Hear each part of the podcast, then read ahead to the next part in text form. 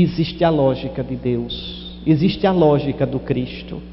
Na lógica de Deus, a grandeza do homem está em ser amigo de Deus, em ser aberto para Deus. Aí ele é livre de verdade, aí ele é grande de verdade. Vocês vão olhar essas pessoas, como padre, eu vi tanto isso na minha vida. Pessoas que assim de longe parecem tão felizes, olha aí, não tem nada a ver com nosso Senhor, não tem nada, não tem Deus para elas, no, na vida delas não há lugar para Deus, e, e é gente tão feliz, tão realizada, tudo tão bem. Vá, vá olhar no dia a dia essas pessoas. Vão ver, vão ver. Me lembro de uma vez me chamaram para dar unção dos enfermos a uma senhora que estava já à beira da morte, num apartamento muito rico em Maceió. Me disseram, a pessoa que foi me chamar, disseram: olhe, padre, a família, os filhos dela são todos ateus. Ela era nora desta senhora. Então senhor não se assuste se eles olharem o senhor atravessado quando chegar no apartamento. Eu fui. Realmente eles, um apartamento muito rico, chique, grande, eles estavam assim, e eu entrei com, eu perguntei, ela é católica? É, padre. Ela é católica, ela ia à missa e agora está sem receber os sacramentos porque os filhos não ligam para isso. Eu fui.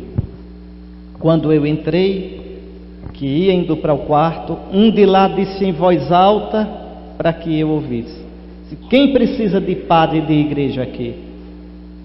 Bom, eu fui lá, atendi a senhora, ela já não tinha mais consciência, mas eu dei a unção, tudo. Quando eu saí, eu disse para eles, de longe mesmo, até, e quando chegar a vez de vocês, podem chamar que a igreja vem. Porque vem.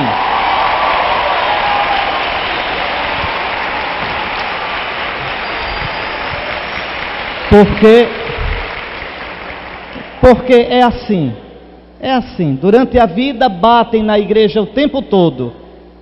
E quando chega no fim da vida e precisam dela, a igreja chega lá.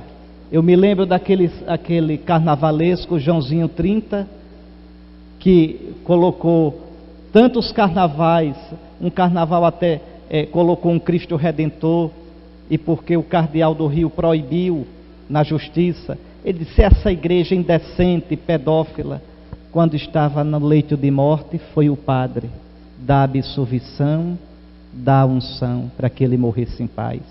E eu me lembrando, está aí a igreja pedófila, está aí a igreja hipócrita, uma mãe que leva leva ingratidão e tapa dos filhos e está ali. É isso mesmo, é a nossa missão. E a gente não fez nada demais, não. Fez a nossa obrigação. Quantas vezes na história da igreja isso aconteceu? Pessoas que passaram a vida, gente grande, intelectuais, que passaram a vida batendo na igreja e morreu nos braços dela. Pois bem, eu dei a unção àquela senhora e fui-me embora. Né?